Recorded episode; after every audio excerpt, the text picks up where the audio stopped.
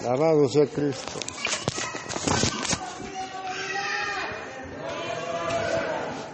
Dios les bendiga, hermano, la paz de Dios. Tomen asiento, por favor. Cristo vive. Amén. Gloria sea Dios. La honra y la gloria sea al Señor por los siglos de los siglos. Amén, aleluya, porque Él es bueno. Hermanos, amados en Cristo, les invito, vamos a hacer una pequeña oración antes de compartir ese testimonio de fe. En el nombre de Jesús, Padre Santo, bendito Dios. Esta tarde te damos gracias por la vida, la fuerza, la fortaleza y la salud que nos brindas. Cada día, Señor, te pedimos perdón por nuestros pecados, Padre Santo. Señor, permite que el fuego de tu Santo Espíritu descienda en nuestros corazones y vidas, Padre. Toma nuestros corazones, Señor, y úsanos conforme a tu voluntad, con el propósito de vida que has tenido a bien darnos, a bien inspirarnos en este valle terrenal. Hoy te bendecimos, te adoramos, te glorificamos, Señor. Permite, Señor, que tu presencia santa sea manifiesta. Al conocer, Señor, los aquí presentes, tus bondades, tu infinito amor, tu inmenso poder, tu gloria, tu misericordia. En el nombre de Jesús. Amén. Aleluya. Gloria a Dios.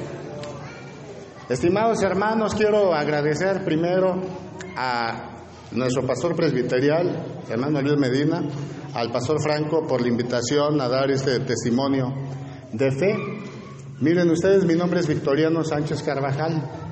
En el año de 1997 aproximadamente, en una experiencia personal de locura, porque no podía llamarle de otra manera, conocí al Señor Jesús a él me pasó algo que de momento me desconcertó.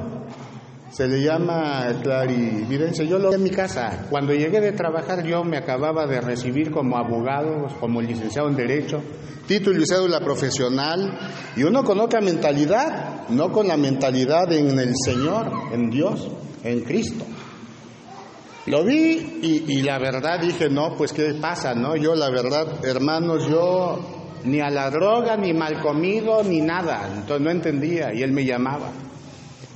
Para no dar mucha vuelta le hice caso, lo que me llamó fue a sentarme a escribir, a darme unos dictados y bueno, y a servir, a estudiar la Biblia, a hacer algunas cosas, las cuales algunas hice, otras no. Yo le dije, Señor, mira Señor, yo escribo lo que tú quieras, lo que tú me dictes, todo eso es consciente, hermanos, no es nada aquí, olvídense, está prohibido lo que es espiritismo, lo que es hechicería, lo que es brujería, eso es consciente, y en mi casa, sí, así fue, así lo decidió el Señor, en mi ignorancia, en mi desconocimiento de muchas cosas, pero con la fe en Cristo siempre. Le dije, escribo lo que quieras, lo doy a conocer a quien tú quieras, nada más no me pidas ser cura ni ser pastor. ¿Ah? porque todavía no tenía la dicha de formar parte de la iglesia, no había comprometido mi corazón. Y efectivamente el Señor me instruía a estudiar la palabra, pero yo no entendía qué era eso. Yo pensaba que era abrir la Biblia, donde cayera lo que viera, eso era estudiar y eso no era estudiar. Hermanos, muchas cosas de las que me mandató hizo, hice, otras no. En aquel tiempo me acuerdo que llegaba yo de trabajar, ya me estaba esperando, tengo un hermano que, bueno, estaba metido en el alcohol en ese entonces y a mí me tocaba ir a recogerlo. Mi madre cada día oraba y oraba y una ocasión diciéndole yo con confianza qué es lo que hacía escribiendo en la mesa, me dijo, ¿está el Señor contigo? Le dije, sí, y dile que le pido por tu hermano, ya no sé qué hacer. Y el Señor me dijo, di a tu madre que sus peticiones son escuchadas, está en mis manos. Pasó el tiempo, a mí me decía que estudiara Derecho Internacional Público, privado, no entendía el por qué. Como les digo, me acababa de recibir de abogado y pues bueno, yo quería, como le dije al Señor, déjame hacer mi vida profesional, pues tranquilo, ¿no? Bien, este, no quería compromisos, pero antes, antes de conocerlo y de comenzar a profundizar un poquito más en él, me dijo que decidiera entre servir a la humanidad o servirme de, de la humanidad. Y para mí fue difícil. El Señor me dijo, mira hijo, Ciertamente, la cruz del hombre es pesada, mas cuando el hombre toma su cruz, el camino hacia mi Padre es más ligero que ningún otro. Toma tu cruz, que yo iré contigo en el camino. Yo le dije, gloria a Dios, así sea, Señor, de acuerdo. Me permitió desarrollar una vida profesional. Los lugares donde he pasado no ha sido por cuestiones personales, todo se lo debo a Cristo. Así lo reconozco profesionalmente como abogado. Pero llegó el momento, hermanos, en que también el Señor me llamó. ¿Y de qué manera? Pues de la manera en que entendemos cuando no comprendemos sus bondades y su misericordia. Un día caí enfermo, tuve una hemorragia interna, me desvanecí, fui a dar al seguro social. Y ya en el IMSS internado, hermanos, la hemoglobina bajó, me tuvieron que, que poner más sangre. Y bueno, finalmente, finalmente salí del hospital y me dieron tratamiento, sin embargo no fue suficiente el tratamiento. Dos años después, nuevamente pasaba un desvanecimiento y fui a dar nuevamente al hospital. Me detectaron un tumor canceroso en el estómago. En ese momento, cuando fui internado, me hicieron los análisis, yo decidí en ese preciso instante que me operaran, porque pensaba que extrayendo el tumor canceroso, de esa manera iba a quedar sano y limpio. Y bueno, efectivamente procedieron a operarme. Estando en el hospital internado, estuve 35 días allí, amados hermanos. Después de la operación, recuerdo cuando una doctora me dijo, tiene que caminar, camine de aquí para allá, de allá para acá. Ese, ese día, mi papá, pues bueno, me acompañaba, mi esposa también, se iban rolando para cuidarme. Mi papá me dijo, ponte a caminar, y intenté caminar, pensé que era lo más bueno porque lo decía la doctora, y tuve un intenso dolor aquí en la parte del estómago de la operación pero como nunca, nunca lo había tenido, jamás en mi vida, tuvieron, tuvieron que inyectarme un derivado de morfina para que el dolor se medio calmara. Esa noche, amados hermanos, tuve que dormir sentado porque cualquier movimiento era un dolor en todo el cuerpo. Al día siguiente, recuerdo que cuando uno despierta, a veces no siempre abres los ojos. Sabes que estás despierto y consciente. Lo primero que vi frente a mí fue nuevamente el rostro del Señor Jesús, su pelo pulcramente peinado, su barba igual. la ropa que cargaba era, pues vaya, era una túnica blanca, era una túnica blanca, muy blanca, pulcramente planchado. No era resplandeciente así que me cegaba los ojos. Lo que yo vi, no, yo lo que vi fue al Señor Jesús pulcramente planchado en un blanco como nunca antes he visto ese blanco, eso sí se los aseguro, esto es percutido, no hombre, no, no le llegamos al nivel y me dijo, hijo, no tengas miedo, yo quitaré de ti ese dolor y te sanaré, confía en mí. Y le dije, Señor, pues en quién más puedo confiar. Tú sabes que siempre he confiado en ti. Y bueno, hermanos, efectivamente el dolor disminuyó. Después de salir del hospital, fui citado por el médico oncólogo quirúrgico que tenía que verme. Cuando salí del hospital aún drenaba una sustancia del estómago. Tenían que hacerme curaciones. El médico había dicho que no era ninguna infección porque no apestaba, no olía feo. Y así con esa operación y con esas curaciones que determinó el médico saliera a los 35 días, fue que un mes después de la operación acudí con el médico oncólogo quirúrgico en el hospital IMSS Vicente Guerrero el doctor Medina, si bien recuerdo. El doctor me dijo, a ver señor, pase, siéntese. Lamento decirle que el cáncer gástrico de usted efectivamente fue extraído el tumor canceroso, pero este cáncer ya trascendió, usted tiene cáncer linfático fase 3. Yo le pregunté, y bueno, ¿y, qué tiempo de vida me queda sin saber el alcance de lo que preguntaba? Entonces me dijo el médico, lo más tres meses a cuatro de vida. Mi esposa todavía le preguntó, doctor, ¿qué cosa que no coma? No, hombre, dele de comer de todo, que coma de todo, ya, dele gusto. Salimos y el médico había dicho que tres o cuatro meses de vida, pero Cristo había dicho otra cosa. Porque Cristo, el Señor Dios, no es hombre para que mienta, ni hijo de hombre para que se arrepienta de lo que dice, dice la palabra en el libro de números. Estimados hermanos, cuando salí me mandaron también con el médico oncólogo, el que da las quimioterapias. Y me mandaron a quimioterapia, seis meses de quimioterapias intravenosa con una sustancia roja. Veía yo en la sala de quimioterapias cómo se llenaba con 14, con 15, cuando comencé y cómo se iba quedando completamente sola.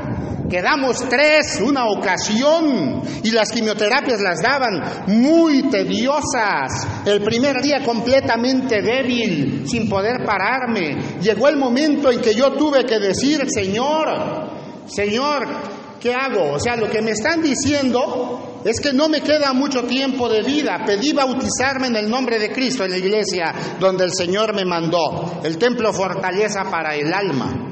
¿Sí? de la iglesia ICR. Allá me mandó el Señor y no tengo duda, me lo confirmó tres veces antes de que yo accediera a ir, porque yo era renuente también, hermanos.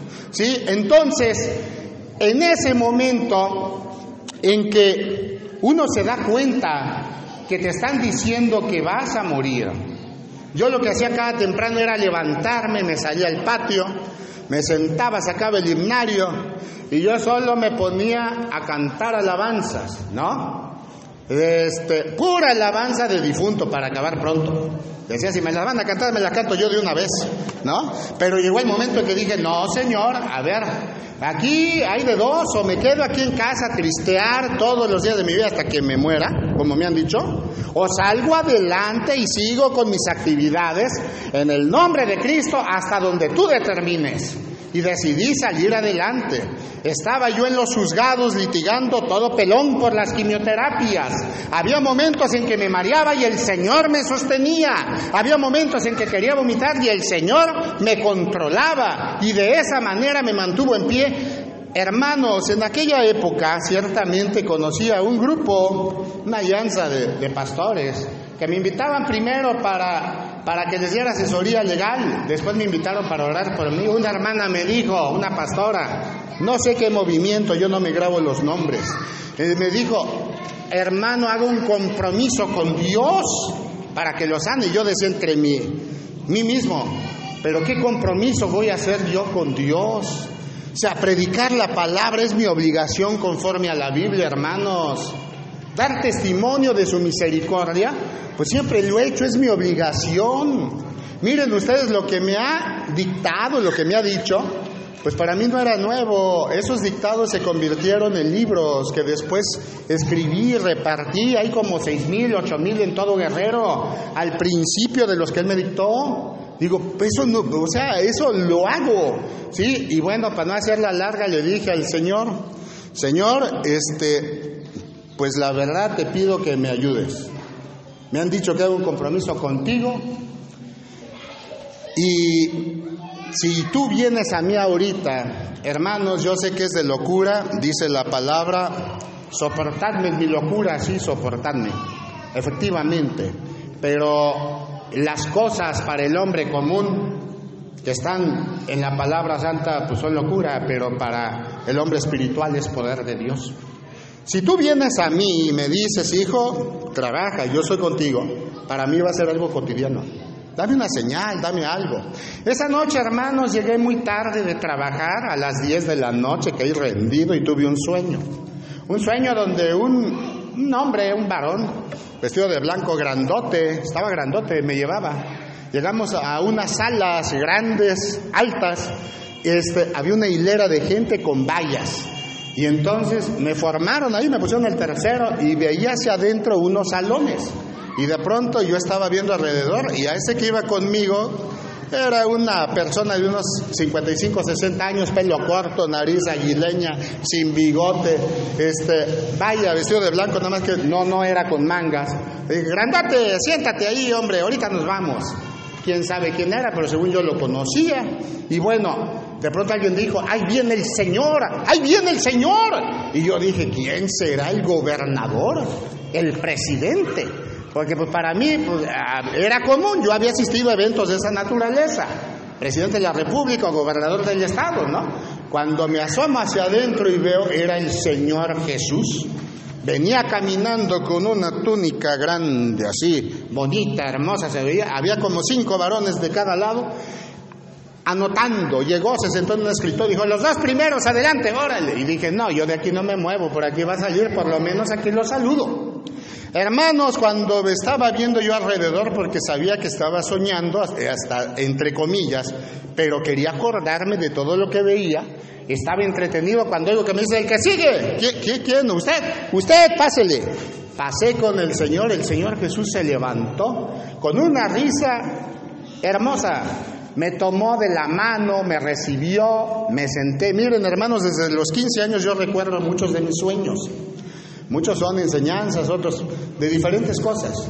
De esto no recuerdo nada de lo que platicamos.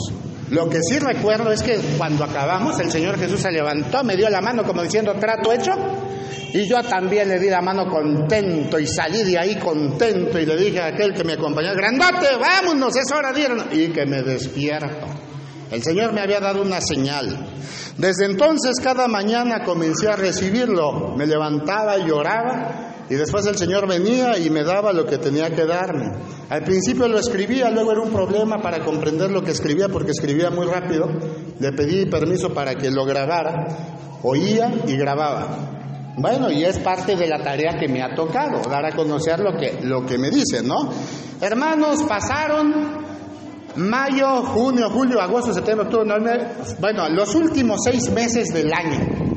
En enero me hicieron diagnóstico médico, tomografía libre de cáncer, endoscopía libre de cáncer. Gloria sea Dios, porque aunque el médico te diga que no tiene solución tu problema, Cristo vive y Cristo puede sanarte, Cristo puede levantarte, Cristo te ha llamado hoy para que escuches ese testimonio de vida y de su inmenso poder, su inmensa gloria, porque Dios es un Dios vivo, no es un Dios muerto, Dios es un Dios Dios que sana, es el Dios de lo imposible, estimados hermanos, estimados amigos. Pasó el tiempo y bueno, estimados hermanos, vimos cómo de esa manera, un año después asistí nuevamente con el médico oncólogo quirúrgico. Cuando me vio me dijo, ahora le pensaba que no lo iba a ver más, pásele, siéntese. Y ya me senté, muy serio el médico como siempre. Y le dije, a ver, doctor, a, ver, sus análisis, ya lo, está bien. No, está bien, tomografía bien, endoscopía bien. No, está usted bien. Le digo, a ver, doctor, le voy a hacer una pregunta. Este dice, sí, dígame, de las personas que diagnostica como yo, que manda quimioterapias, de 10, ¿cuántos sobreviven? Entonces me dijo, mire, de las personas que diagnostico como a usted, cáncer gástrico y derivado de ello cáncer linfático fase 3, de los que son diagnosticados de esa manera, así se les manda a quimioterapias o a lo que sea, ninguno sobrevive. El destino de usted estaba marcado, usted debieron de haberlo enterrado a los tres meses en que yo le dije. ¿Ah? Digo, pues gloria sea Dios, hermanos. El día de hoy, hermanos, miren ustedes, yo no sé, la verdad no sé cuántos días me dé el Señor. Estoy consciente que cada uno es llamado a cumplir lo que le corresponde y que de usted depende en su libre decisión también aceptar a Cristo como su Salvador, de usted depende confiarle su necesidad. Yo solamente le vengo a compartir hoy la misericordia de Dios cómo siendo un pecador, porque todos pecamos hermanos, tuvo esa misericordia para apiadarse de mí para que aún teniendo diagnósticos de muerte sobre mi persona, me levantara. Y miren ustedes, mi hijo Yar, que está por acá presente ahora, él está inspirado en seguir la carrera de medicina, pero empezó con el bachiller de, de enfermería y no se quiso quedar con las ganas, le volvió a preguntar a sus maestros, oiga maestro, una persona que está diagnosticada cáncer gástrico y cáncer linfático fase 3, este, ¿cuántos sobreviven? Esos se mueren, dice, esos, esos no tienen salvación. Pero para Cristo nada imposible, hermanos. En Cristo tenemos salvación. En Cristo tenemos vida en abundancia, no solo en este valle terrenal, sino más allá de este valle terrenal. Y hoy damos gracias a Dios por cada día de vida. ¿Siente usted el viento que acaricia su rostro? ¿Lo siente? Es la presencia de Dios que se manifiesta, porque hoy te está llamando. No hay casualidades. Hoy te está diciendo, entrégate a mí porque tengo mucho que darte. Hoy te está llamando y te está diciendo, te estoy dando un ejemplo solamente de lo poquito que puedo hacer. Deja que obre en tu vida. Deja que obre en tu familia. Acéptalo como tu Salvador esta tarde, estimado hermano, estimado amigo. Porque ante todo problema de adversidad, de angustia, de enfermedad, Él te levantará. Cristo te ama. Como me ha amado a mí, al igual les ama a ustedes. Estimados hermanos, y ahora pues no nos queda más que seguir adelante. Yo doy gracias a Dios por la oportunidad que me brinda de compartir este testimonio con ustedes. Este testimonio es para la honra y la gloria del único Dios, el único y verdadero, el Señor Dios Rey de los ejércitos celestiales, que en su misericordia tuvo a bien concedernos a su Hijo amado Jesucristo, para que con su sangre derramada en el madero de la cruz en el monte Calvario, tus pecados, tus enfermedades y tus dolencias se quiten. Solamente confía en el Señor el Señor Jesús es la vida y es la resurrección. ¿Lo puedes creer? Créelo, porque hará cosas grandes y maravillosas en tu vida. Que Dios les bendiga.